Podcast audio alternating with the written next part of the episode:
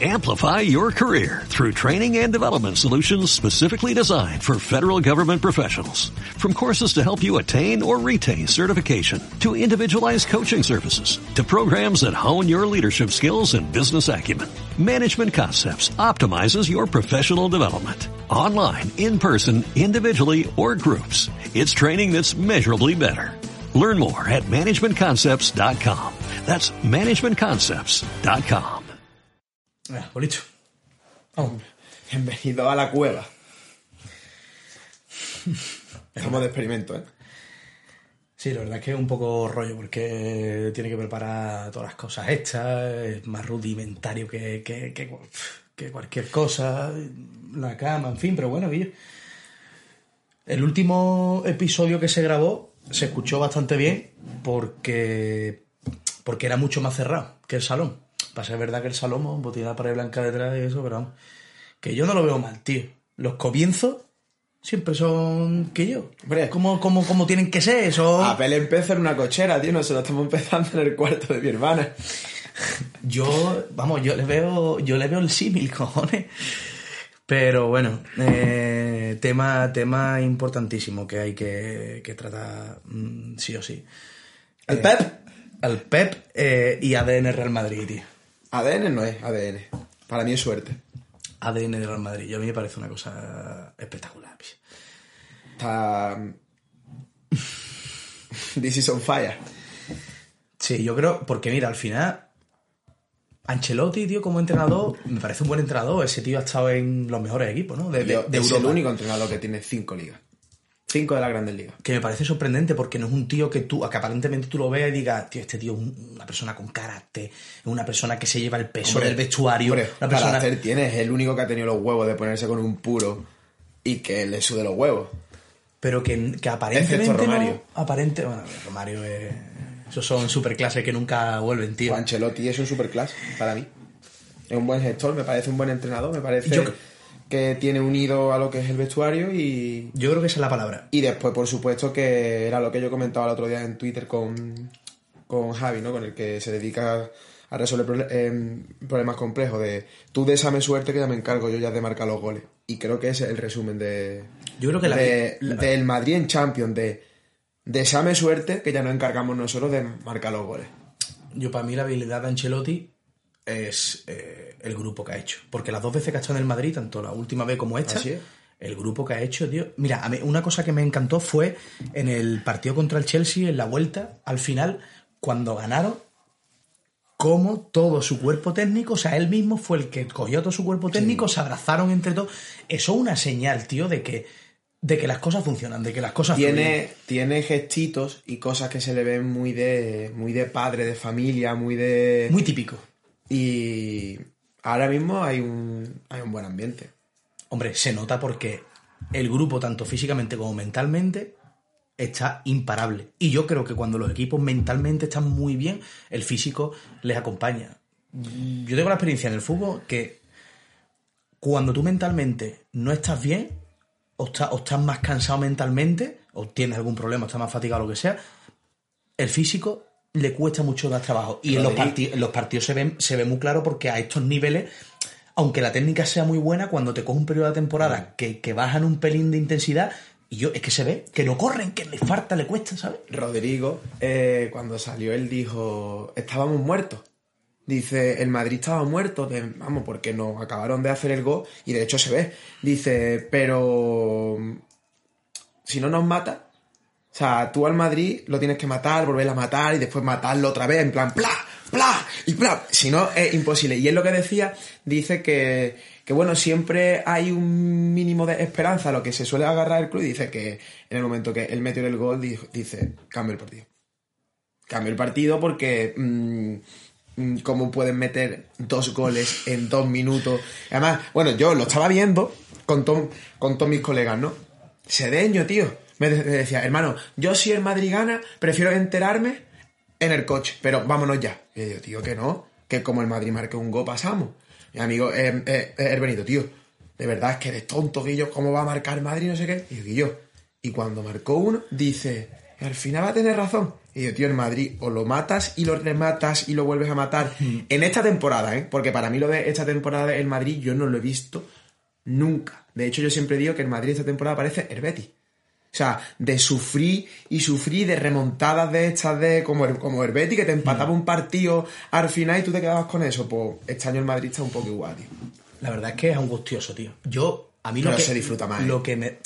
Lo disfruta más al final, es como me decía mi padre el otro día. Le digo, ¿qué? ¿Te ha gustado el Madrid? Y dice, sí, pero no has topado cardíaco, ¿sabes? Es Hombre, como, claro que no. Es como tú no puedes llegar al minuto, tío, 87, 89 y... y, y, y que yo- Una cardióloga puso, puso un, un tuit de. Después de lo de esta noche, eh, tengo que decirles a todos mis pacientes que la final tienen prohibido verla. Porque, claro, Yo, a mí lo que me parece una cosa brutal es que en plan coña, ¿sabes? tanto el Madrid como equipo, y al igual que los equipos que juegan contra el Madrid, yo creo que ya van predispuestos a decir, saben Claro, que es en que- los últimos minutos del partido, mm, Guillo, se, se- se la juegan. Y, y yo creo que tienen que tener una presión porque eso se ve, porque no es normal que haya pasado con el Paris Saint Germain, haya pasado con el Chelsea, haya pasado ahora con el City. Yo creo que a, a- Eso- a- a los equipos que juegan contra el Madrid llegan esos momentos finales. O sea, están todo el partido, controlan el partido, incluso van ganando, pero llegan los minutos finales y saben, o sea, saben que dicen, tío, aquí hay que, hay que agarrarse los machos porque esto es Madrid y es que lleva pasando así Pero X partidos. Eso yo creo que es el plus extra de esta temporada con el que juega el Madrid, ese eh, factor mental. Pero mm, eh, Guardiola lo dijo bastante bien, dice, eh, porque le preguntaron sobre, sobre esto, ¿no? Y dijo a mí me parece que lo dijo bastante bien, que dice que eso a él nunca le había pasado con el, con el Madrid. Es decir, que ese factor mental lo podía tener el Madrid sabiendo que se pueden agarrar esa esperanza. Dice, pero el City no, porque a nosotros nunca nos ha pasado eso con el Real Madrid. Se pone, y a mí no. Dice, sí que me ha pasado cosas en este campo, eh, que se sabe que los 90 minutos en el Bernabéu son muy largos, en todo, en to- en todo lo que tú quieras. Pero mm, ese factor yo creo que lo tiene más el Madrid que los otros equipos.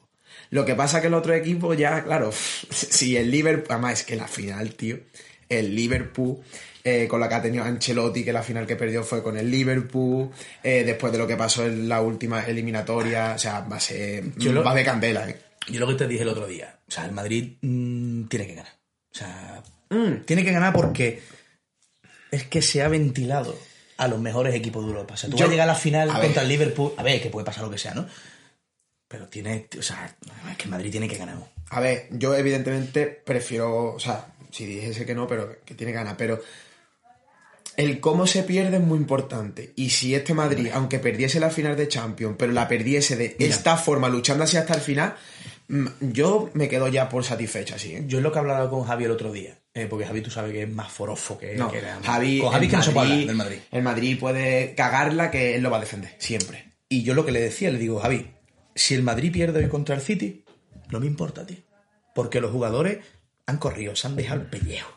Eh, han jugado bien. O sea, es que los chavales han jugado bien. Lo que pasa es que, que, bueno, han tenido opor- oportunidades que, no, que el gol no ha entrado. No ha tenido suerte. No ha tenido suerte. No le acompaña la suerte. No le ha acompañado la suerte. Bueno, no le ha, no le ha acompañado durante ese tramo del partido la suerte. Después, después sí, lógicamente, ¿no?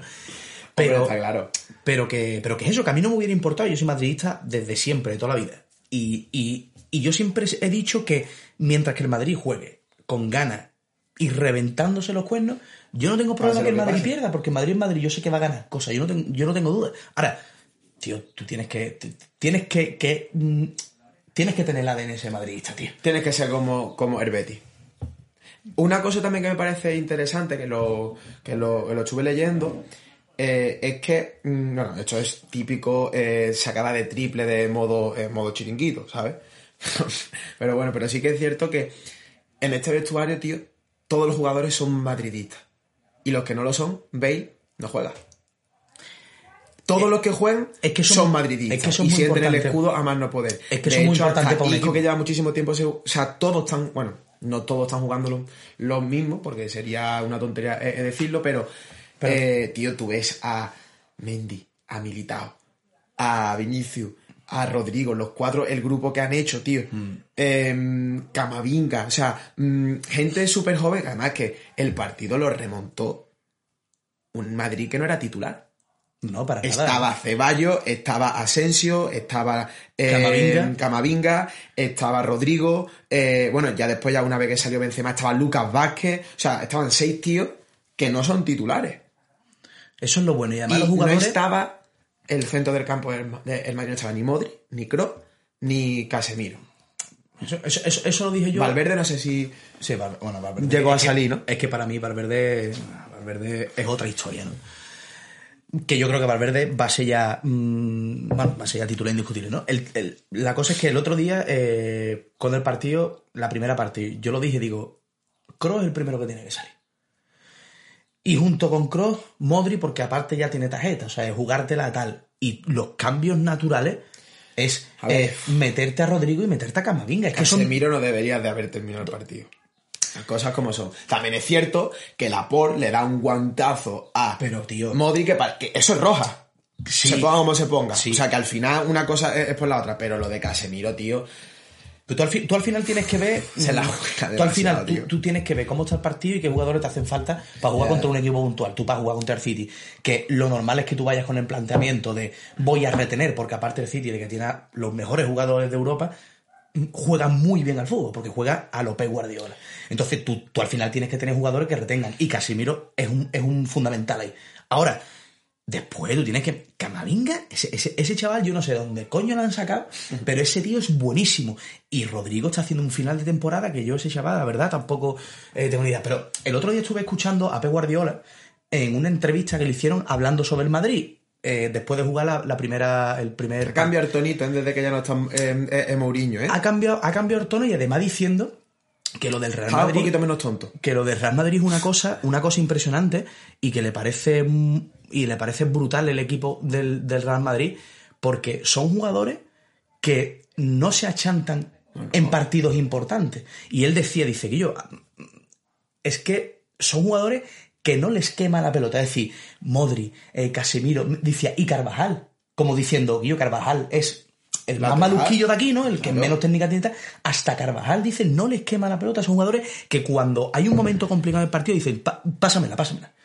¿Sabes? Y, y lo decía Guardiola, a mí me impresionó porque digo, Guardiola, tío, diciendo esto del Madrid. Pero claro, es que es así, joder. En resumen, el Madrid esta temporada ha demostrado que ningún jugador se puede anteponer a una entidad y que al final, eh, cuando un grupo está unido, mm, es que da igual, tío. Es que se- es como lo que pasó con el Leicester cuando ganó la liga. Es que se sabía, ese aura, eh, ya todos iban a jugar contra el Leicester y sabía que, que le iban a caer goles. Que, ¿Por qué?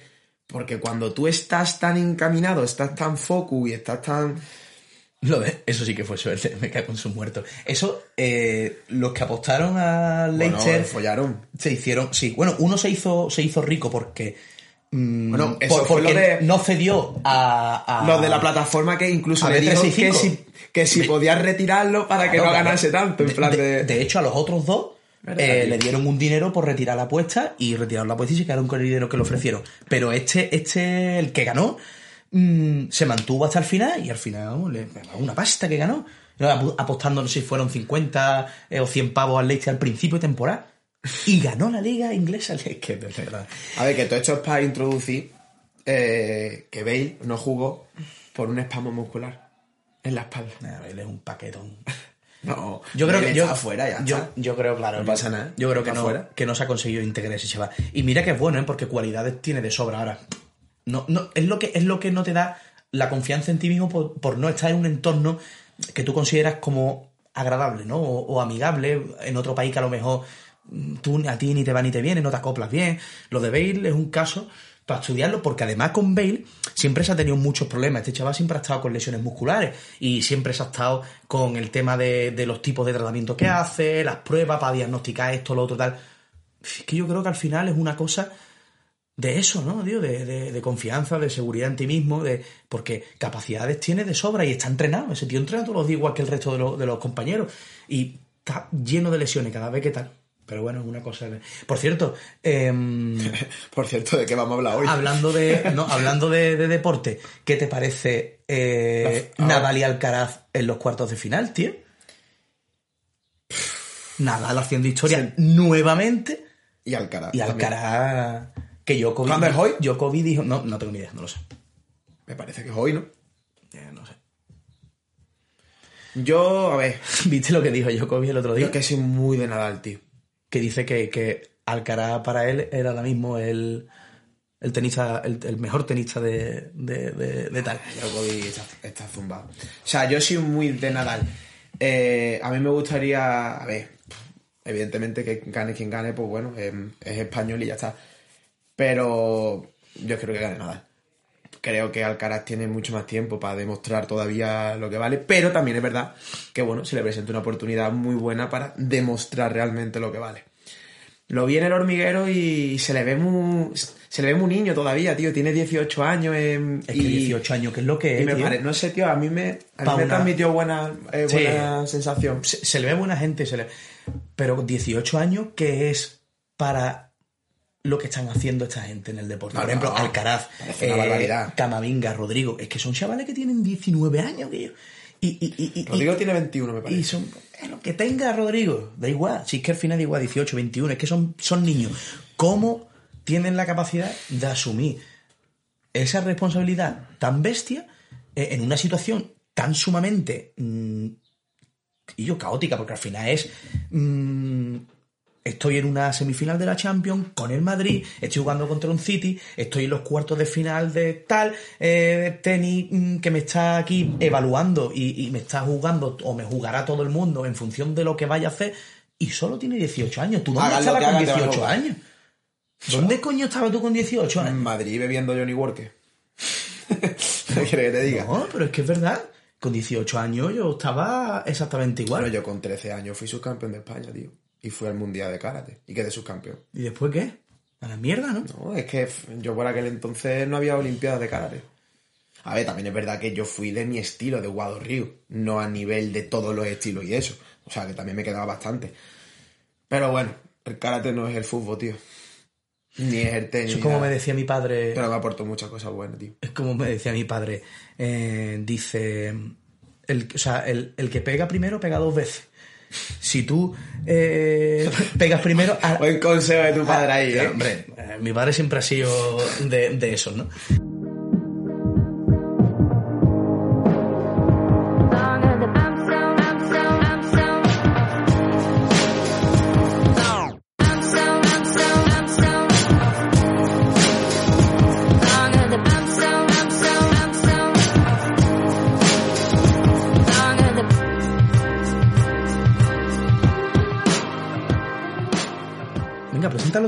a ver. No hace falta que sea igual. Penca o es. Como Bellerín, tío. ¿Has, visto, has visto la foto de Bellerín? La última foto en la feria, que parece un narcotraficante, tío. Vaya estilo más raro, tío. Bueno, escúchame. Eh, por cierto, hablando de No, narcotraficante. espérate un momento. Voy a, voy a presentar el episodio. Bueno, venga. Muy buenas a todos, familia. Una vez más, aquí, esta vez a mi izquierda, eh, Paquito Mateo. ¿Qué tal, Paquito? ¿Qué pasa, Álvaro? ¿Qué episodio es este? El número 20. Vigésimo. Vigésimo. ¿Vigésimo qué? Vigésimo. Vigésimo. ¿Se dice Vigésimo. vigésimo? Eh, sí, ¿no? Yo le, pues le vamos a titular Vigésimo. Eh, me parece. Yo esperaba para el episodio 20, esperaba algo. Digo, cuando íbamos por el 15 por el 16, digo, para el, para el episodio 20, a ver si podemos eh, meter algo diferente a alguien o lo que sea. Bueno, Diferente. Estamos- no estamos hablando de nada. estamos en feria.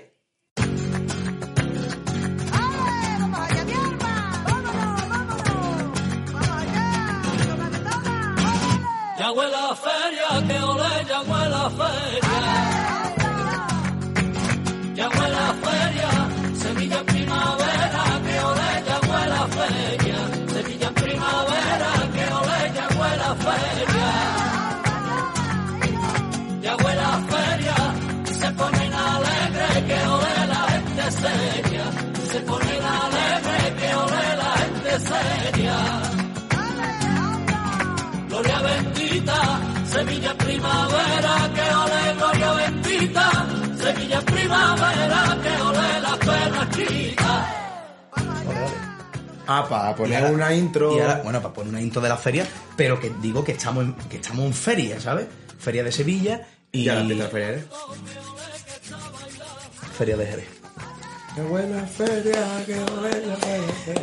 Que eh, la verdad es que me encanta la feria, tío. Paco, ¿de qué vamos a hablar, tío? Llevamos 20 minutos y no hemos hablado de nada. Yo es que La- utilizaría- este podcast, yo- bueno, que sepa que este podcast, la gente va a ir y ni lo va a escuchar. Pero después no, ¿eh? Después no, porque al Ah, final, bueno, al ¿has final la gente... lo que, lo que ha puesto eh, eh, Ángel. Paco, sí, lo he visto. no cortes a Álvaro cuando está motivado, tío. Y lleva toda la razón. Ángel, escúchame. Tú, tú, tú esas cositas, te, te voy a decir a cámara, tú, esa- tú esas cositas, tú eso no me, lo, no me lo puedes decir a mí aquí, ¿eh? Venga, eso a mí cuando estoy on fire. Eh, Bueno, ya está, pues nos tiraremos aquí tres horas de, de episodio. Bueno, No tengo tiempo, me to- hoy me toca ir a la feria, picha, lo siento. bueno, pues. eh, segunda parte, ¿de qué? Mm, el el que Eh, tocaba, venga. Segunda parte, nosotros nos quedamos hablando, creo, me parece, en, eh, de razonamiento clínico, ¿no? Creo, ¿no? Historia clínica, razonamiento clínico. Pero había dos puntos que no tocamos. Es que no me acuerdo, la verdad es que ni, ni lo he mirado. Uno, uno creo recordar que era eh, motivación y objetivos, creo. Otro me parece que era eh, compromiso. Y, Tío, esto, es, esto es un desastre.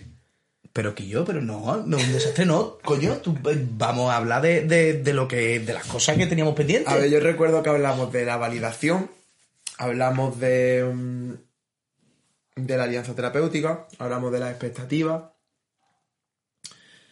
Bueno, venga, pues. Hablamos de historia clínica, hablamos de razonamiento, si quiere podemos hablar de... Es que yo no sé qué, qué es lo que quedó que tú no que tú me cortaste porque dijiste, no, esto en el siguiente podcast. El que quiere hablar. A ver, para que no se haya mm, escuchado el podcast anterior, Que se lo escuche. que se lo escuche. Primero que se lo escuche. No, hombre, y luego que al final lo que nos preguntaban era que la teoría estaba muy bien, es decir, eh, todo lo que hablamos y todo lo que contábamos está muy bien, pero cómo se aplicaba eso en la práctica clínica a conversaciones con pacientes y a hilar eh, una, una historia clínica. Esa era la pregunta. Entonces, nosotros estuvimos hablando de esa parte que tú has dicho y eh, nos quedaba hablar de una segunda parte que como era una aplicación eh, práctica de eh, lo que a lo mejor quedaba un poco, ¿no? Es decir, cómo, cómo mm, incitas al paciente a eh, hacer mm, X tipo de cosas que le gustan, a- o sea, que necesitaría hacer, por eso te he dicho lo de la motivación, los objetivos eh, comunes y tal, y luego aparte la, la parte de compromiso, y no sé si quedaba alguna cosa más que no tampoco lo he Vale, leído. ya abrí dos, dos melones y ya de ahí ya, va, ya vamos surgiendo. Por un lado, a nivel de, de objetivo y por otro lado a nivel de qué se está recuperando, qué es la recuperación. Entonces, eh, antes de plantar todos los que son los objetivos, eh, si no se define qué se está recuperado para la persona, no sabemos hacia dónde vamos. Es decir, es como ir conduciendo por un mapa y no sabes a dónde vas. No, no sabes cuál es el destino. ¿Por qué? Porque para una persona estar recuperado puede ser eh, volver a levantar eh, 100 kilos en peso muerto, para otra persona puede ser volver a jugar eh, con su nieto y para otra persona puede ser mm, vestirse, eh, barrer la casa, hacer las tareas eh, del hogar y eso, y no. Entonces, para mí, yo con todos los pacientes siempre defino qué es estar recuperado. Y eso se hila muy bien con los objetivos terapéuticos. ¿Por qué? Porque antes de hablar, que eso te lo digo si quieres a ti, los objetivos en mar, que tienen que ser específicos, medibles, realistas, con la fecha y todo eso, eh, tenemos eh, datos suficientes, además bastante interesantes, que lo que el fisioterapeuta suele considerar como objetivos terapéuticos distan mucho de la realidad de lo que el paciente eh, considera como un objetivo a lograr. Por ejemplo, los fisioterapeutas solemos centrarnos mucho en el rango de movimiento, volver a tener una movilidad adecuada, fuerza en el tejido, eh, la intensidad del dolor eh, y el paciente... Mo- mo- movimiento- movimientos fisiológicos perfectos o adecuados, que también la- Sí, los fisios se centran mucho en, nivel de cinesiterapia analítica y todo eso y demás.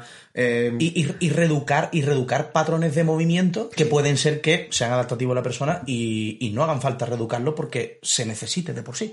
Eso es un melón que sí que después entramos sobre si ese patrón de movimiento es útil o no es útil para que la persona se mueva para el objetivo que quiere conseguir. Eh, pero volviendo a eso, ¿no? Que los objetivos que se plantean el, fisioterapeuta, como eran eso, ¿no? Los del rango de, mo- de movimiento, eh, la fuerza y todo eso, dista mucho de lo que el paciente suele considerar, porque el paciente realmente, eh, nuevamente, como objetivo tiene volver a recuperar su vida, sus actividades de la vida diaria. Entonces, hay un estudio muy chulo eh, que hicieron que aproximadamente el 49% de los objetivos estaban en relación a la vida diaria. Y no me acuerdo cuál era el porcentaje en cuanto a la discrepancia que había entre lo que pensaba el fisio y lo que, y lo que pensaba lo que es el paciente. Entonces, mm, la teoría está muy bien. ¿Cómo se hace en la práctica? Pregunta. ¿Qué Eso para no- ti está recuperado? ¿Qué esperas de esta sesión? Eh, y a partir de ahí, y definiendo un plan. Eso y luego que- otra cosa interesante sería, eh, que yo lo hago muchísimo con los, con los pacientes, es un programa de recaídas y de autogestión. ¿Qué hacer eh, cuando tenemos una recaída o algo?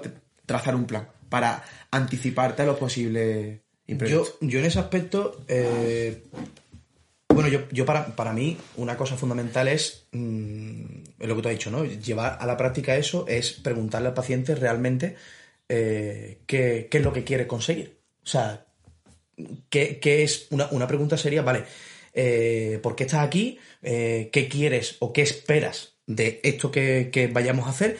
Y aparte, ¿cuál es tu, tu- tu fin? ¿Qué te gustaría eh, recuperar? ¿Qué te gustaría volver a hacer que no has hecho en, en este tiempo atrás? Voy a hacer de abogado del diablo. No, pues, no tener dolor. Claro, pero al final tú tienes que centrarte, o sea, la, la idea es, todo, todo el paciente, todo paciente te va- yo, yo lo que digo siempre es primero, planteo esa pregunta, porque claro, es lo que tú has dicho antes, ¿qué es estar recuperado? Para el paciente es no tener dolor, eso es estar recuperado, independientemente de lo que quiera o no hacer. Entonces yo le planteo, ¿qué quieres hacer? ¿Cuáles son tus objetivos? ¿Qué- o sea, ¿cuáles son tus objetivos? No, ¿qué te gustaría volver a hacer? O cosas que, que has perdido que te gustaría recuperar. Y en el caso de que recuperara, ¿qué cosas te gustarían hacer que antes no hacías? Como para generar e- e- esa pequeña ilusión de, de para, ¿no? Pues para poder seguir, ¿no? Em, diciéndole, obviando o quitando, eh, dejando un poco de lado el tener dolor cero. Yo, para, para, para mí, Pero bueno, a ver, yo lo suelo enfocar de otra manera. Es parecida, pero no es así, porque al final, bueno, mm, muchas veces da, o puede dar como la sensación de que nosotros imponemos los objetivos del paciente y lo vamos guiando. O sea, yo soy, yo siempre soy partidario de que el paciente decida eh, y luego yo, eh, si el paciente no supiese lo que sea, pues le voy guiando a través de, pre- de- de preguntas para eso. Pero a lo que me refiero con lo que lo hago de manera diferente es que eh, cuando un paciente me dice, no, yo no tener dolor, y digo, vale, pero realmente ese es el objetivo, porque si fuese así, eh, ¿alguna vez has tenido agujetas muy fuertes, muy fuertes, muy fuertes? Sí. ¿Y has continuado con tu vida nor- eh, eh, normal? Sí. Y digo, y la molestia o el dolor que tú puedes tener ahora, aunque sea diferente, pero en cuanto a intensidad de molestia y de discapacidad, hay mucha diferencia. Y entonces, claro, eso te abre la ventana a decir, ¿realmente es el dolor el problema? O Claro. el significado que le vamos atribuyendo y cómo nos comportamos cuando, cuando tenemos dolor y quizás los objetivos deberían de ir más encaminados por ahí. Y ya ahí ya le hago el símil con que se sabe que objetivos centrados en el dolor aumentan el dolor. Claro, yo lo que lo hago es que, seguidamente a eso, eh, yo lo que hago es que le explico que al final un paciente o cualquier persona que tenga dolor eh, es muy probable que tenga picos o altibajos en el que vuelva a tener dolor o tenga recaída. No le explico ahí el plan de recaída que se tiene que seguir para cuando tenga dolor, pero sí el paciente tiene que saber que eh, puede volver a tener dolor. Es decir, que es muy probable que su dolor baje con lo que vayamos a hacer. Le explico que eso, ¿no? Que objetivo central del dolor, el dolor no tiene que ser primera opción de trabajo, pero porque le explico que va a tener pico y que eso al final va a influir en ese primer objetivo de no tener dolor.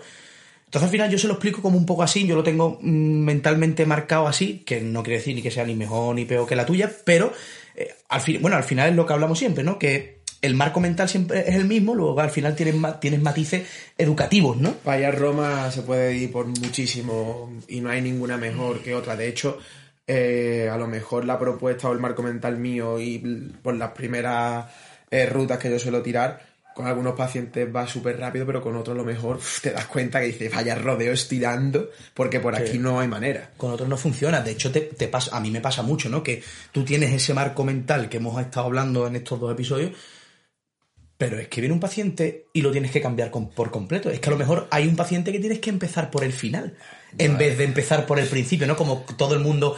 eh, pues venga, entender al paciente, luego Claro, eh, no juzgarlo, que- luego tal. Y a lo mejor tienes que empezar a decir. ¿Que yo eh, qué? a- ¿Qué claro, te pasa a ti? eh, Quillo, déjate de rollo, ponte aquí y vamos No. a reventar la, la- la cinta, ¿no? Porque a mí me ha pasado muchas veces. No, sí, ¿eh? sí, pero sí que es cierto que, mm, vamos, pf, a mí últimamente los pacientes me desmontan todo. O sea, me lo desmontan y tanto desde esa situación de que viene un paciente y lo primero que haces es que se vuelva a sentir eh, resistente, que no, es, que no está hecho de cristal, que puede hacer muchas cosas a, a pesar de tener dolor, eh, que a lo mejor yo eso en mi, en mi marco mental está como entre medio de la sesión y al final y lo hago al principio. Pero después a lo mejor hay con otros pacientes que mm, iba muy bien contigo, lo que sea, o en la primera sesión, ¿no? Y te tiras 50 minutos con la mano con, sobre su hombro de más y eso y escuchando. Porque mm, lo que requiere en esa sesión es un desahogo y, y te ha tocado a ti. A mí hay veces que, bueno, mm, yo que trato también con muchos pacientes que tienen problemas mentales, eh, cuando le da o cuando están dejando medicaciones o reduciendo la dosis y eso, yo no sé si tú te lo habrás tocado alguna vez, pero tragarte un ataque de histeria de un paciente con problemas mentales, además que tiene dolor, telita, ¿eh? O sea, telita porque problema es que mm, son tienes que- que tener una entereza y tienes que saber eh, manejar la situación que, bueno, yo ahora porque ya me ha pasado en varias veces, como cuando te pasa el primer síndrome en, vasovagal, que se te desmaya un paciente cuando le estás pinchando, que Bueno. te cagas. Pero ahora ya lo, pero yo recuerdo la primera vez que me pasó, mm, que de hecho estaba Maca eh, por la clínica, a psicóloga, le dije, Maca, tío, me ha pasado y esto, no sé qué. Y dice, "Oye, ¿qué, has hecho? Y digo, no sé, he salido como he podido, es que tampoco, ¿sabes? No te enseñan a hacer estas cosas. Son, personas bastante cambiantes, que, que varían mucho lo- los estados de ánimo en poco tiempo.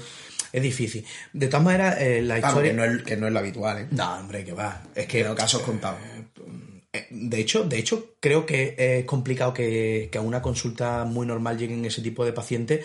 eh, Esta consulta no es, no es normal, claro, claro. O sea, lo digo mm, porque, porque ya, ya vienen porque ya tienen un poco de oídas, ¿no? En lo que se hace y lo que tal, ¿no? Pero a consultas normales, pacientes tan, tan Mm. mentalmente agraviados no suelen llegar. Ahora, si te llega uno de esos, es un papelón, porque es muy, muy complejo, muy complejo. Y, y lo que tú decías, ¿no? Que el dolor al final, pues, eh, es secundario, ¿no? El dolor no es el problema, ¿no? Eh, pero bueno, hablando del tema... Vienen por dolor, pero es lo que se sabe. Vienen tanto por la intensidad del dolor, pero sobre todo por cómo el dolor afecta a su día a día. Entonces, hay que poner el foco ahí en la discapacidad asociada al dolor y en la conducta, en cómo se comporta la persona cuando tiene dolor. Ahí es donde hay que modificar las cosas, ¿no? Que sí, que se suele defender siempre del, claro, es que si modifico el dolor, modifico la conducta, claro. Pero, ¿has Pero- probado hacerlo al revés? Pero ¿cuánto tiempo dura eso? El problema está en que si lo haces de esa manera, eh, si Bueno, si lo haces con una buena narrativa no pasa nada. Porque hay veces, coño, yo hay veces que la única manera de poder entrar ha sido así, ¿eh? Mm, Porque no ha habido otra Claro, forma. pero, pero ¿cuándo haces el cambio? Porque al final tú tienes que hacer el cambio, tú tienes que hacerle ver al paciente de que... eh, eh, porque si no, al final se adhiere a lo que le haces para disminuir el dolor y no, y no al cambio real de conducta. En algún momento tienes que cambiar. A mí me pasa con pacientes eso, ¿no? Que eh, tú tienes que empezar entrando al paciente, eh, tocándolo y tratándolo, porque, porque es lo que, lo que hay, es lo, es lo único que, la única herramienta que tú al principio tienes para ciertos pacientes de poder cambiar cosas, pero luego tú tienes que hacer el cambio. En el momento que tú creas oportuno, que el paciente tú lo veas en la fase que tal, pues tú tienes que hacer el cambio. Yo con el tema de, los de, los de los objetivos, eso, ¿no? Para mí, o sea, para, para, para enfocarlo directamente, es una cosa es preguntarle al paciente eh, eh, qué, qué- qué- qué está- qué quiere, qué quiere mm, hacer, ¿no? Que, cuál, cuál es lo, qué es lo que quiere recuperar. Y para mí otra cosa es el cómo generarle la motivación necesaria para poder hacerlo. Y eso yo para mí ahí Tema de motivación, venga. Vamos- Yo ahí para vamos mí- a meternos en un charco. El tema de la motivación. De lo- de- A derrapar por, por la segunda, ¿eh? Eh, sí. Eh, el tema de, de la motivación, para mí es una cosa bastante... Hay veces que es muy fácil, Es complicado. Hay veces que es no muy No fácil. es, una- no es que es complicado para todo el mundo, porque. Pero espérate, ¿hasta déjame- déjame- déjame terminar, déjame terminar un momento. A una persona hacer algo que no. Déjame motivar. Es que el problema está, es lo que iba a decir, ¿no? El problema está, yo creo que hay muchas veces que es muy fácil porque la motivación es muy, muy evidente y al final una motivación tú lo que estás apelando es a la parte emocional de la persona. Pero ¿qué es lo que ocurre cuando una persona... eh, El gancho. el gancho. El gancho. Eh, ¿Qué es lo que ocurre cuando una persona no tiene motivaciones extras en su vida? Porque de esos pacientes, eh, al final estamos hablando que repercuten en esos pacientes con, entre comillas, no todos, ¿no? Con problemas mentales, ¿no? Pero el problema es cuando una persona eh, tiene interés por hacer ciertas cosas y se ve que no puede, que está invalidada, ¿no? Incapacitada, es muy fácil porque tú apelas a esa parte emocional. Eh, yo tengo pacientes que he tenido que acompañarla al centro, anda, porque su, su cosa era de que quería ir con las amigas al centro de compra. Eh, he tenido que, que- Que que- me he tragado yo misa, ayer los remedios. claro, por, por normal. Acompañando a mis señoras He mayores. tenido que decirle a padres que traigan a sus hijos porque un- los problemas era que no podían coger a sus hijos porque no potan, ¿no? Eh, eh, Entonces, tú al final tienes que apelar a esa parte emocional y ir directamente a esa parte para motivarlo e implicarte, yo creo, tú también en esa parte emocional. Ahora, Pero no implicándote tú em- emocionalmente. exacto. O sea, O sea, te tienes que implicar en te- el proceso de recuperación y implicar muchas veces a su contexto, porque el problema no es la persona.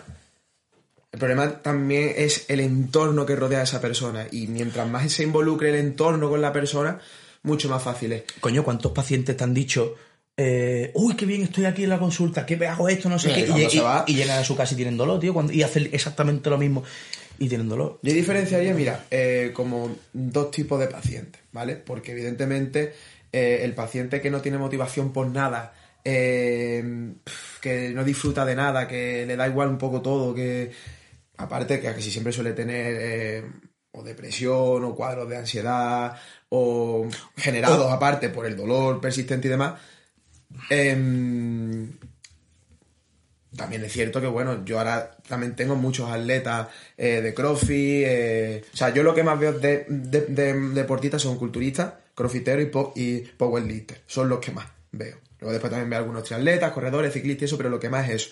Entonces, ahí diferenciaría los objetivos, por ejemplo, que tengo ahora marcado con, un paciente que tiene una tendinopatía en el cuádriceps, siguiendo el, el principio SMART de específico, medible, agradable, realista y que tenga un tiempo definido.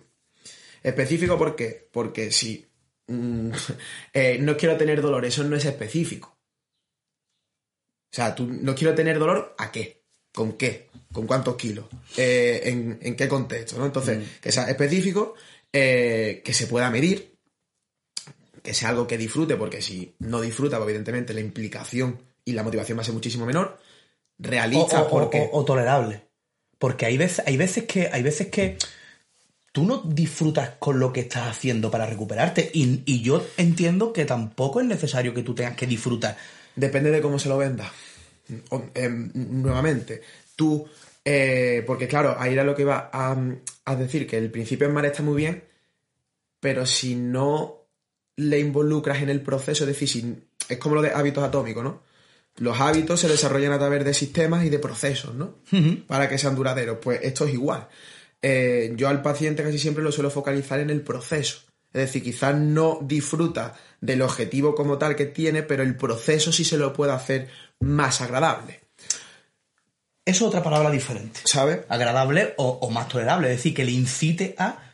Pero, pero disfrutar como tal. Por ejemplo, el paciente este eh, es, un, es un crofitero que es- levanta, vamos, muchísimos kilos. Es que ahora está haciendo sentadillas con 50 kilos.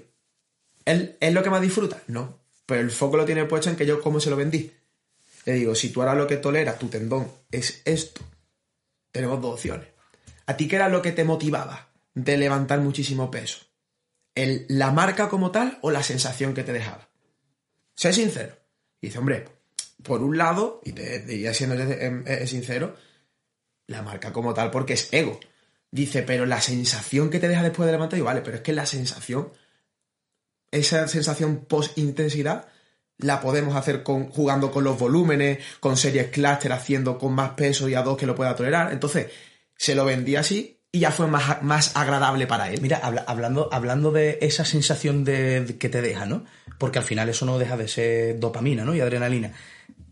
No puede ser que puedas tener una sensación similar o incluso superior cuando tú ves que estás haciendo un peso que ahora mismo tiene que ser ese tolerable, pero lo superas con tolera... to- ¿Cómo se dice?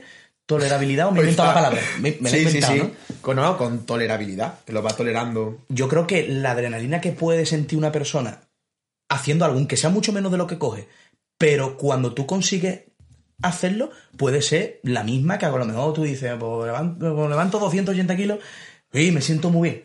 Pero no tienes la, la, la ilusión de superar, o tan grande de superación como la tiene Ya lo que le hice fue, lo vi antes de, de feria lo vuelvo a ver la semana que viene, en dos semanas y media, ¿no? Entonces, en esas dos semanas y media marcamos una dosificación de carga con unos objetivos que tiene que conseguir, con unas series que tiene que hacer y dependiendo de los pesos que partamos, eh, vamos superándolo, ya sea o en repeticiones, o en serie, o en carga. Eh, porque ahora mismo estamos en una fase aguda bastante del principio. Sí que es cierto que no es necesario tampoco de ejercicio isométrico para la analgesia, el dolor ni nada, entonces va bien. Le dije que me enviase también aparte vídeos, ¿para qué? Para que el compromiso también sea mayor y se ve, por ejemplo, una diferencia. A él sobre todo lo que más miedo le da es lo unipodal.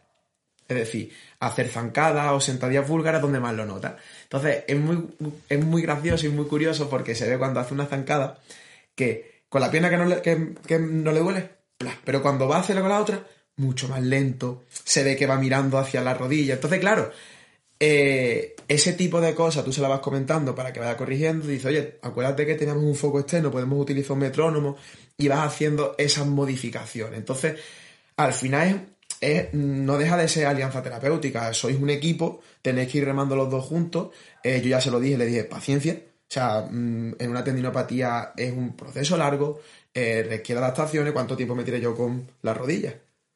Con la última tendinopatía que me tiré. O sea, que no me impedía salir a, Las hacer bicicleta, rutina, pero Las tendinopatías que yo creo que al final es eh, más perseverancia y paciencia historia natural de ese proceso. Evidentemente, Mientras evidentemente eh, que tú, que se, que gestionéis bien pues las cosas que se hacen, pero yo creo que al final es eso, ¿no? Más, más paciencia, muy, más perseverancia. muy chulo. en- o sea, lo que pasa que era en. La gente a mí, me hace mucha, a superior. mí me hace mucha gracia cuando, cuando a lo mejor vienen con una fascitis plantar o vienen con una tendinopatía de Aquiles o lo que sea, y, y a lo mejor vienen con dos meses de evolución o tres meses, poquito tiempo, ¿no?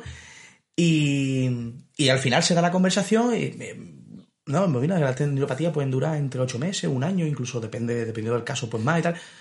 Y se quedan como. Y, y que yo le digo, es que tú llevas muy poco tiempo. Claro. Es que tienes una capacidad de recuperación mejor- bastante alta porque. Y a lo mejor dos meses en el que no has estado haciendo las cosas como se suponen que deberían de hacerse Claro, claro. para que encima a lo mejor los tiempos fuesen entre seis meses y ocho. Yo juego también con esa parte. Claro. Cuando, cuando la gente ve que, que, que, que te- sí, eh, eh, con lo- eso hay un sesgo. No, pero coño, pero, pero es así, ¿no? Eso hay, eso hay un sesgo, no recuerdo el nombre exacto de el sesgo, pero lo que viene a decir es, no es lo mismo que tú le digas a una persona, tienes un 90% de volver a andar, a que le digas tienes un 10% de no andar.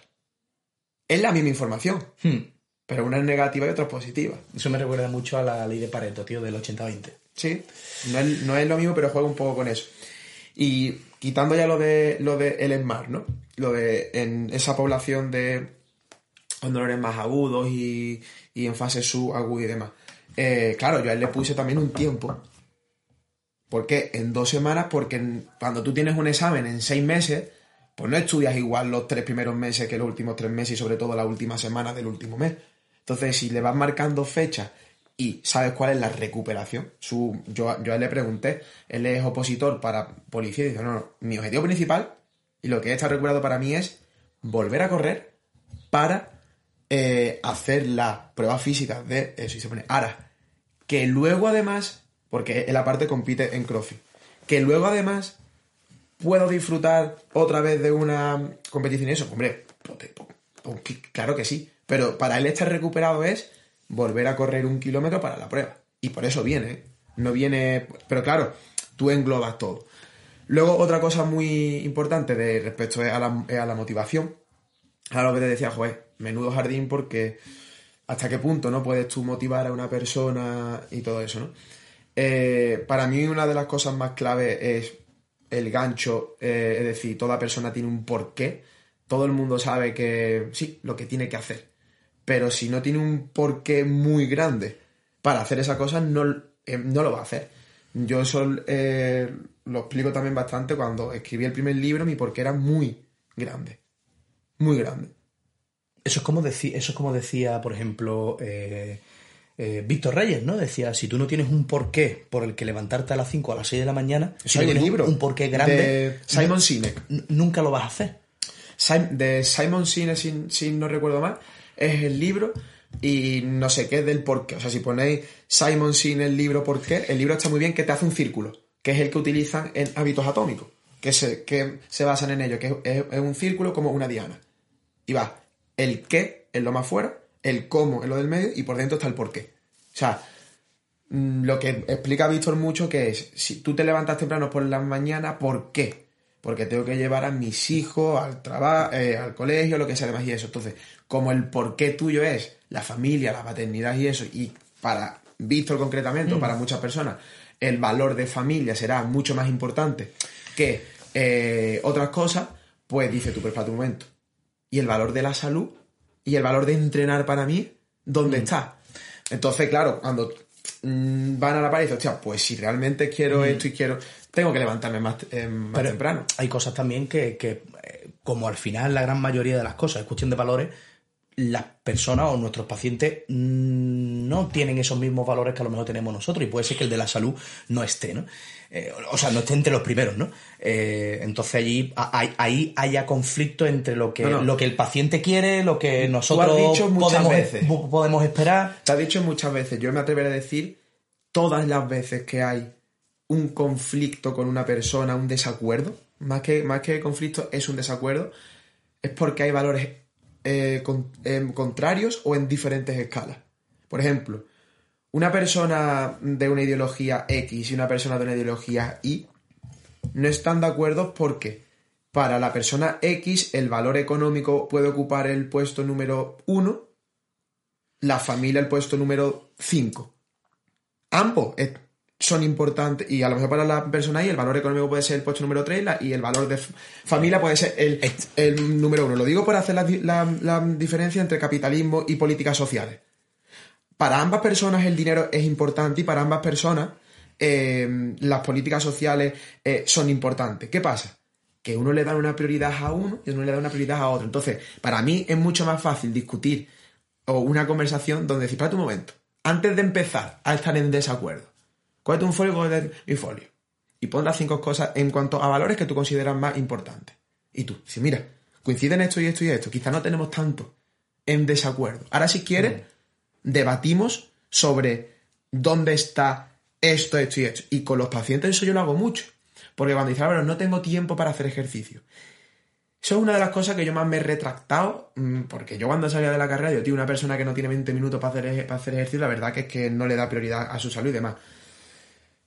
Tío, no es tan fácil.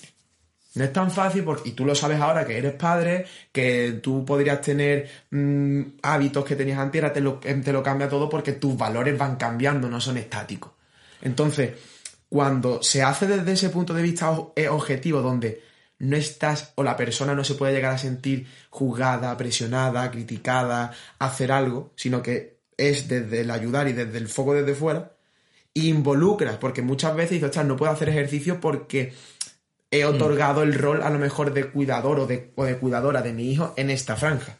Y quizá tienes Yo que involucrar a su entorno más cercano, a su mujer, eh, a su abuelo, lo que sea, para poder liberarse. Eh, Entonces, cuando tú realmente quieres mm, ayudar a una persona a conseguir ciertos objetivos relacionados con su discapacidad, involucrar al entorno y hablarlo así de esta manera más objetiva Pues mira, y yo- es yo- mucho más fácil. Yo, por ejemplo, que es lo que hemos estado hablando eh, esta mañana, yo, yo a- los pacientes yo le pregunto mucho por sus preferencias y sus prioridades.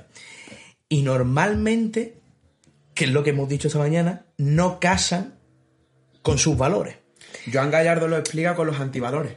Una cosa es cómo a ti te gustaría comportarte, cuáles son tus valores idílicos, y otra cosa es cómo tú te comportas. Porque tú, porque tú al final, mm, tú tienes una serie de valores que en un momento dado, porque eso puede ir cambiando, pero es que a lo mejor mm, tus prioridades en ese momento pueden ser totalmente diferentes por necesidad, aunque tú tengas unos valores. Si tú tienes un valor de la salud, por ejemplo, eh, puede que te estés centrando mucho más o tener mayor preferencia hacia eh, el trabajo, lo económico o el dinero, y aún así tu valor sigue siendo la familia, pero el problema al final es ese, ¿no? Entonces yo le pregunto al paciente cuál es su prioridad y luego eh, le pregunto cuáles son para él sus cosas más importantes. Porque, porque es que pueden ser diferentes y cuando Se contrapuestan entre ellas, Contraponen. o se... eh, Pedante estoy hoy, tío. sí, la verdad es que tú últimamente estás, Pero tío... es contraponen. Mm, gilipollas, tío. Eh, no, pero está bien, se contraponen o, o, O contradicen. o Entre, entre ellas, entre ellos. factores contrapuestos. Eh, sí, no. eh, bueno, es eso, ¿no? Yo le pregunto mucho, o sea, lo digo porque mm, yo eso sí lo pregunto bastante y de ahí salen muchas cosas interesantes, porque al final yo me he dado cuenta que eh, es importante que de manera mm, natural hagas pequeños, pequeños clips, ¿sabes? Pequeños clips, clips, digo yo, como clip de clip de Nada, enganchar la hoy, soga hoy no estás. eh, pequeños clips. A ver, que estoy más en el rebuito que yo que, Pero que eso no en la feria. Eh, eso, pequeños clips, pero que se hagan de manera natural, ¿no? Que no sea como, como, como forzado y obligado, sino que eso, lo que hablamos siempre, ¿no? Que la propia persona sea la que poquito a poco con la conversación vaya entendiendo que la mayor parte del problema no va solo y exclusivamente de dolor, sino que hay otras muchas cosas que interfieren de manera bestial, porque tú lo has vivido, yo lo he vivido, eh, los dos hemos tenido dolor o hemos tenido síntomas de otros tipos, y al final te das cuenta de que, mm, de que no van los tiros por donde nosotros en el momento ese hemos querido que vayan, sino que van por otros derroteros. ¿Qué es lo que ocurre? Que te acojona poner las cosas sobre la mesa y decir, Guillo, pues que en verdad tengo Que- esto, tengo esto, esto, y Es que eso es lo que yo pongo eh, en el segundo libro, que yo lo describo como desnudarte a ti mismo delante del espejo. Y en mi caso fue asumir que no la tenía tan, tan grande como yo pensaba. No, eso, eso doy, es- Y doy, que- doy fe. ¿eh? y no que te- ya- la tiene tan grande, ¿eh? como la, la gente se puede creer. ¿eh? Y que A ver, normal, normal. O sea, entra dentro de unos, de unos márgenes. no vamos a hablar de polla de carne y polla de sangre, tío. no, pero fuera coña. eh, porque supone también el desnudarte con- eh, contigo mismo y, y el no engañarte. Creo que se puede explicar un poco para resumir esto. Yo tuve un paciente mm, que la verdad eh, me enseñó, creo, eh, fue la primera persona a mí que, porque él tenía sobrepeso, él estaba obeso, ¿vale? Y claro, hablar sobre estos temas, cómo influyen en el dolor y la salud, muchas veces no se relacionan ni demás, ¿no? Pero me enseñó un poco, y además que eso se me queda con la semana, pero que yo tengo espejos en mi casa. Que yo ya sé que estoy gordo. Sé que tengo que perder peso. Sé que tengo que tener un déficit calórico. Sé que tengo que entrenar fuerza. Sé que tengo que trabajar menos. Sé que debería descansar mejor. Y sé que no me debería de tomar cervezas después. ¿Por qué? ¿Por qué Lo no, sé ya todo, ¿no? ¿Por qué no lo hace? Y claro, ahí fui yo digo, Pato, además yo me estaba ahí, modo, leyendo lo de por qué, todas estas Sí, cosas. modo, ¿no? mo- modo zen, ¿no? Modo, Claro. modo estoico, ¿no? Y no, en verdad no tiene nada que ver con el estoicismo. Esto fue hace ya unos tres años aproximadamente. Y le pregunté un poco y le dije, tío, quizás es una cosa de significado. Y no, les digo, vamos a ver, mm, ¿por qué te sientes mal? Pues claro, yo, se- yo le di un poco como la vuelta. Él era un padre de familia y él estaba trabajando a piñón 12 horas al día. ¿eh? Entonces, claro, pues su manera de desconectar era con la comida, eh, con eso, y además tenía un ambiente proclive con ciertos problemas económicos, porque evidentemente, bueno, hay una relación entre problemas económicos y obesidad, además bastante alta. ¿Qué problema económico con que no hay relación, tío? Bueno, eh, pues la cosa fue un poco que yo le dije, pero a ti qué es lo que más te duele de todo esto?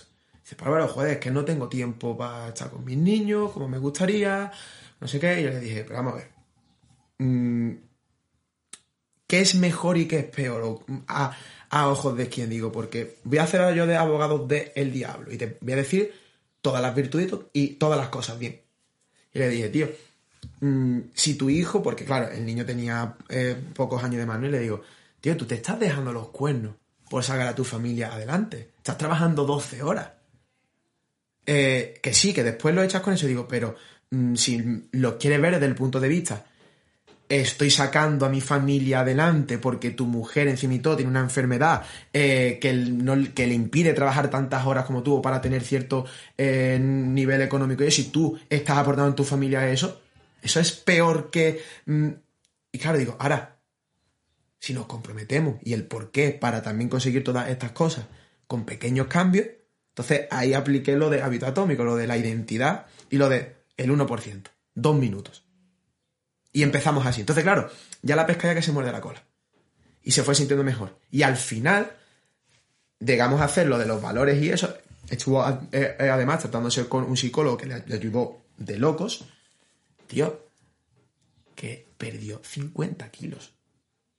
Y todo empezó con una conversación así como de decir, tío, no te sientas mal por esto, porque la fisiología que tiene y todo eso justifica que te comportes así. eh, pero claro, hoy día te comparas en redes sociales con todo es perfecto. Levántate a las 7 de la mañana. No, a las 5 de la mañana hay, hay un vídeo muy bueno que lo puedes poner, el de pantomima. El de. Me levanto a las Panto- 6. ¿Pantomima full? Dice, me levanto a las 5 de la mañana y ya he meditado, Ese es el ya he el del- el corrido. del gallego, ¿no? Y el yo, de... Buenísimo, pues claro, es que hoy bueno. parece que si no, No, madrugas, pero- no lees, escúchame, no eres productivo, Pero no eso, meditas, eso no pasa mucho fuerza. porque al final el- yo, yo me he dado cuenta de. Bueno, eso al final crea, crea, crea ansiedad y crea, y crea malestar porque es como diciendo todo el mundo está haciendo esto y yo soy el único que no lo hago o que no, o que me veo que no lo puedo hacer porque mis circunstancias no me dan. Yo lo que, lo que sí también eh, me he dado cuenta de, de una cosa en la consulta es que yo es que hablas tanto que se, que se me olvida lo que, lo que voy a decir. ¿Eh?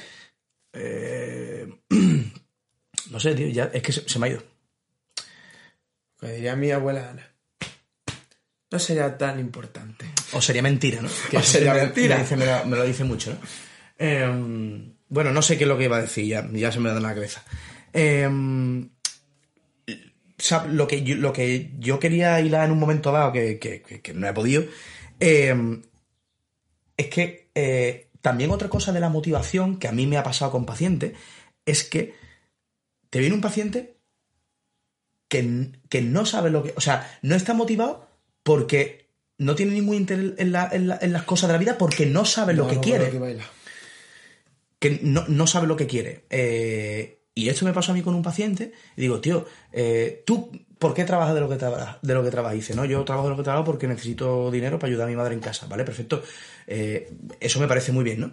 Mm, pero, ¿estás a gusto con el trabajo que, eh, bueno, eh, sin más, eh, vale, ¿qué, qué, qué cosas, ¿qué cosas te gustaría hacer? ¿Qué, qué, qué te motiva a ti a hacer? No, es que yo, Paco, siempre sido una persona que nunca le ha gustado nada, que nunca le ha llamado. Yo trabajo porque, porque tengo que trabajar. Yo hago esto porque tengo que hacer esto. Yo no, no encuentro una motivación eh, especial como tiene la gente que le gusta mucho alguna cosa.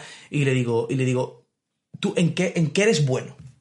Porque es otra cosa que yo, por ejemplo, también uti- utilizo, utilizo bastante, ¿no? Yo no utilizo nada de eso porque también me parece muy respetable muy lícito que Tú- hay trabajos que tienes que hacer que no te tienen por qué hacer feliz y tu felicidad la puedes encontrar en otras actividades fuera de tu trabajo. O sea, Mm, sí, pero yo no voy, yo no voy a referir. Ya tener un yo- trabajo que yo no voy a no te hace infeliz, yo no, está bien. Yo no, yo no voy a, a lo que. Sí, yo vas a lo de qué otras cosas se te dan bien para poder utilizarlo como... Claro, como, como gancho para tú poder decir sí. que yo pues voy a intentar por lo menos encontrar, aunque yo tenga que hacer este trabajo y estoy cómodo, me aporte dinero y me dé estabilidad, aunque no me guste, pero bueno, por lo menos, lo que tú dices, ¿no? Por lo menos tener otras cosas que te puedan complementar y te puedan ayudar a dar un salto de, de- de calidad, ¿no? De, de vida, a cambiar un poco tu forma o tu, tu estado de ánimo o lo que sea, ¿no?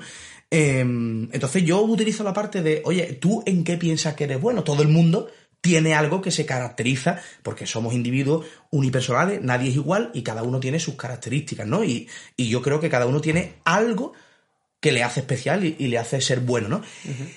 Y yo creo, y yo utilizo también esa parte mucho para buscarlo, para ayudar a la parte de, oye, es que aquí en estas condiciones de mi día a día no me encuentro tal, no encuentro la cosa del gancho que yo pueda tal, pues yo utilizo esa parte, ¿no? Y luego otra de las cosas que tú has dicho de, de última, que, que- que ya, ya me viene al hilo, es que hay... Uf, estoy viendo el aquí yo. Ya me, ya, me, ya me están reclamando. Em, otra de las cosas es que yo creo que hay muchísima gente eh, valiente el- y, y muchos héroes por ahí sueltos que solamente vemos la parte mala del problema, lo negativo, que es lo que tú estabas diciendo ha eh, abierto tres charcos. al, que lo que tú estabas diciendo al final, ¿no? Es decir, no, yo le doy la vuelta a las cosas del paciente para que vean que también son cosas importantes. Es que yo creo que la, que la gente que también tiene problemas realmente hace muchas cosas buenas. Por eso tiene por eso Hay tie- por eso en una parte metáfora muy buena. Tú puedes tiene hacer problemas. 3 por 1, 3, 3 por 2, 6, 3 por 3, 9. Dices to- toda la tabla del 3 bien, pero cuando te vas al 3 por 9, dices 48. Te vas a focalizar en ese er- error. Y además, si lo haces de manera pública, tú puedes haber acertado 10 veces, o 9 veces en este caso, que como falles una, te van a recordar por ese error. Y no por las 9 cosas que has hecho bien. Y eso también nos ocurre a, a nosotros mismos, ¿eh? Pero, Que pero yo, lo una hablo, persona yo lo hablo a nivel personal. puede hacer 10 cosas bien, pero en su momento actual está haciendo un problema. Porque- y se focaliza en el problema. porque tú darte por pura cuenta- supervivencia, por el sesgo de negatividad. Claro, pero tú darte cuenta al final que si una persona está en un trabajo de mierda porque necesita ese trabajo de mierda, porque tiene que mantener a sus dos hijos, a su mujer, o vete tú a saber qué, qué historia tiene. No, o su mujer a su marido, que, tam- vamos, que, yo, que, que puede Sí, darse las dos sí, cosas. da igual, ¿no? Es la, es la forma de hablar, ¿no? Ya de chista. Pero.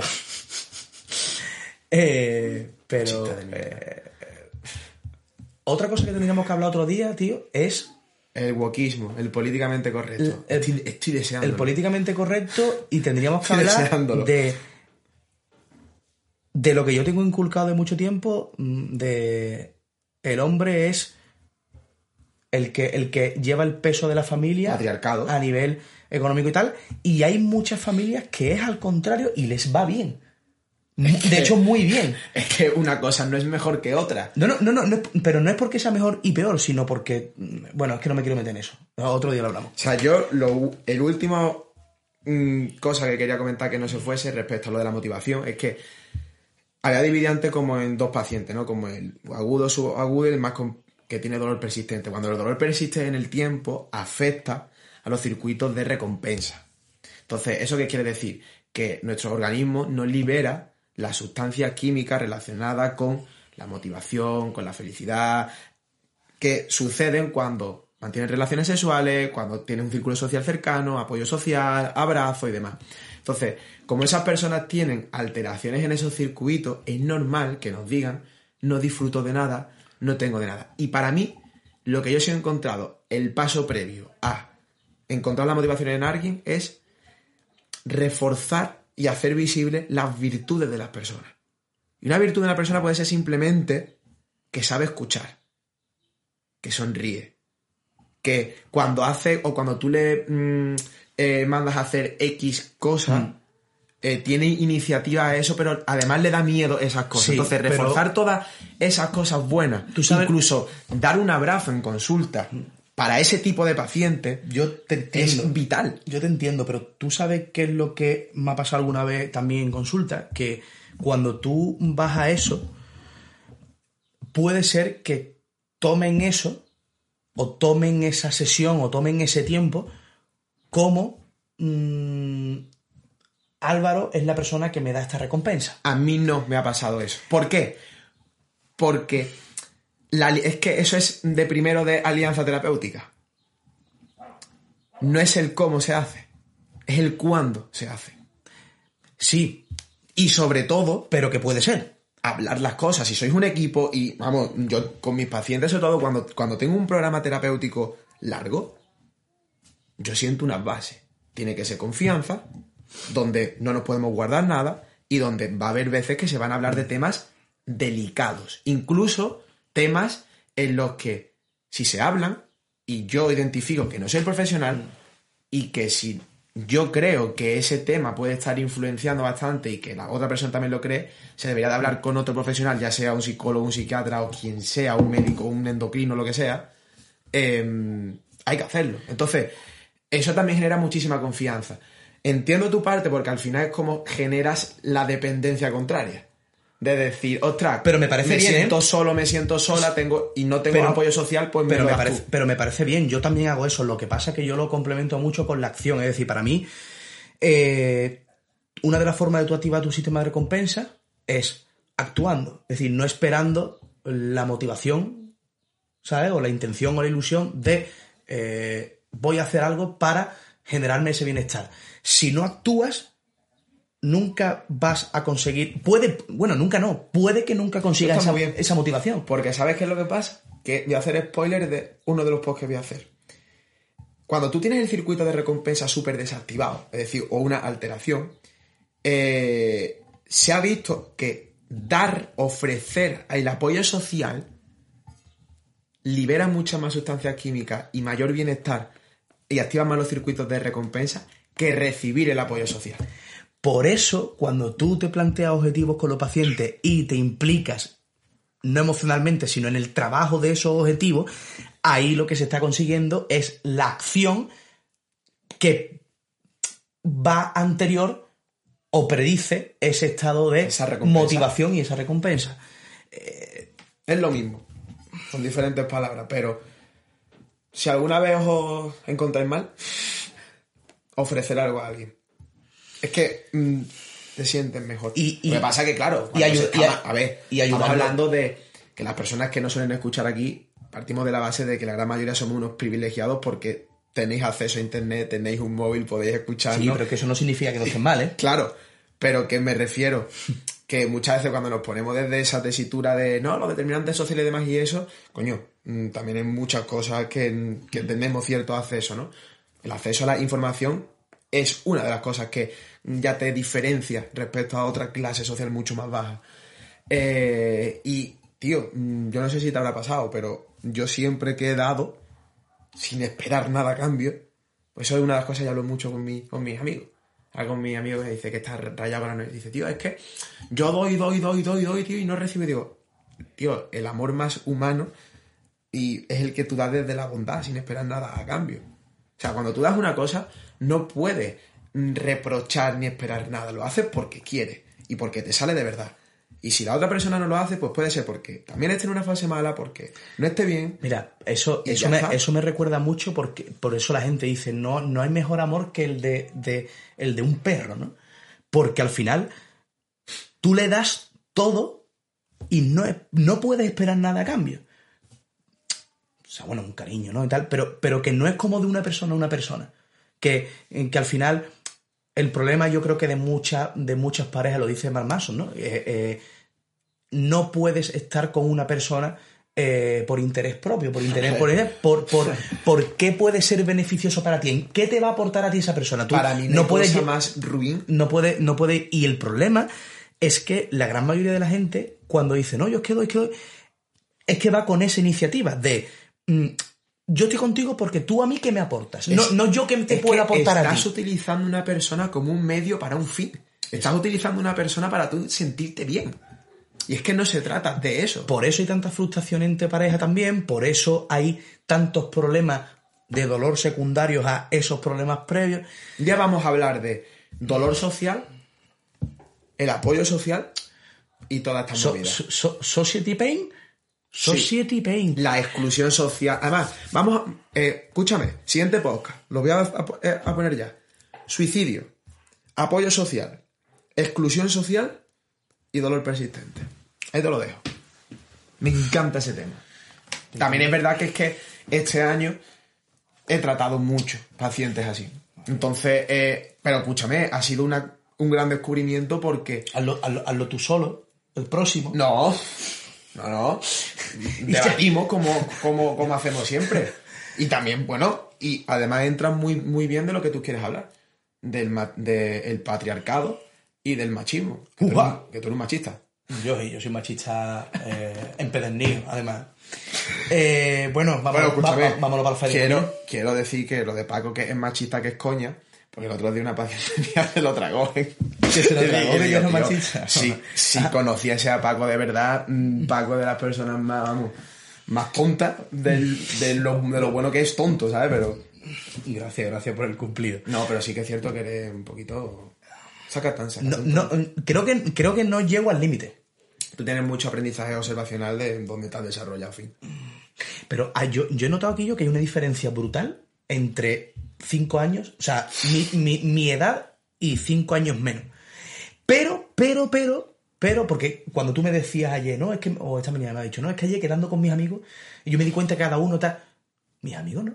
Mis amigos tienen perfectamente su vida estructurada, su trabajo, su familia, su casa, eh, su- sus hijos que tenga, y su, su, ocio y su historia. Pero, sin embargo, mi hermano tiene cinco años menos y tiene una mentalidad como la mía, o, o, o, o, o, o peor, o más cercana a la de mis padres incluso. Pero es que, tío, a mí me pasa, por ejemplo, que yo como me relaciono mucho con personas más mayores que yo, quieras o no, ese famoso dicho de eh, la media de las cinco personas que más te rodea, Mm. eh, cuando yo hablo con mis amigos, mi- y yo, yo soy un niñato, yo tengo 27 años, que voy a cumplir ahora 28. ¿Tú, tú, tú crees? En ciertas esferas soy... O sea, puedo tener conversaciones contigo como muy profundas, pero hay otras esferas en las que, por ejemplo, tú y yo seguimos siendo unos niñatos. Yo más niñato que tú. Yo esa conversación Y- la he tenido mucho con Javi. Y yo espero digo- no, le di- le no perder ese niño. Le digo, a Alba- le digo a Javi muchas veces, tío Álvaro, dice, tiene 27, bueno, 27, ¿no? No sé lo- la edad que tendrá, pero es muy maduro para una serie de Pero cosas. para otras cosas soy un niñato. y, y para otras es un retrasado mental. Y Ah. tiene, tiene, tiene cosas de... tiene- 16 años. Tiene pájaros en la cabeza. Y Javi me lo dice mucho. Este este tiene, tiene unos pájaros en la cabeza. Y digo que yo, es que hay cosas que Álvaro es eh, peor que un niño. Y luego otras cosas que te habla con cierta madurez y con cierta edad que tú dices que yo me, me gusta tener conversaciones, pero hay otras cosas que tú dices, Pero es que yo lo que me he encontrado que eso es mi. Muchas veces como mi gasolina, ¿sabes? Porque muchas veces esos pájaros son los que me hacen soñar, plantarme objetivos, tener esperanza y eso. Que evidentemente te afectan en otras cosas. Pero sobre la balanza, eh, tengo que seguir puliendo esas cosillas, pero Yo estoy, en un yo, me estoy, pesa bien. yo estoy en un punto que me gusta mucho tener conversaciones con gente más mayor que yo claro. y, con, y me gusta mucho también gente con- más pequeña porque dan una cierta visión que a lo mejor yo no tengo una cierta vidilla que tal, pero luego otra gente mayor es como, Lo que no puedes es juzgar a una persona por la edad que tenga ni por cómo es. Bueno, cómo tú crees que es. familia, con la tontería ha molado, ¿eh? no está mal. ¿eh? Eh, nos vemos en el próximo episodio. Despídete con un temazo de feria, tío. El capullo. Ole, ole, ya huele feria. Huele feria, ole, ole, Hasta luego.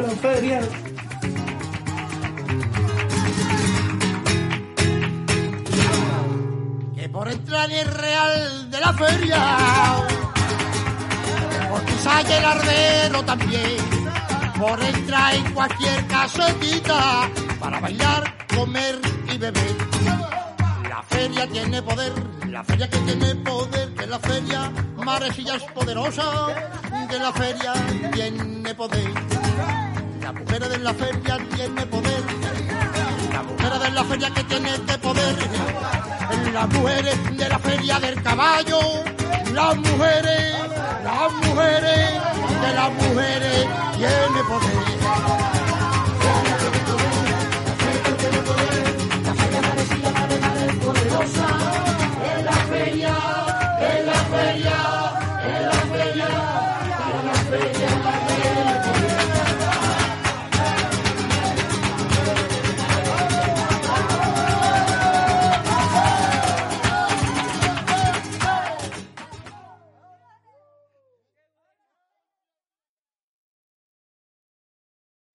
Amplify your career through training and development solutions specifically designed for federal government professionals. From courses to help you attain or retain certification, to individualized coaching services, to programs that hone your leadership skills and business acumen, Management Concepts optimizes your professional development. Online, in person, individually, or groups. It's training that's measurably better. Learn more at managementconcepts.com. That's managementconcepts.com.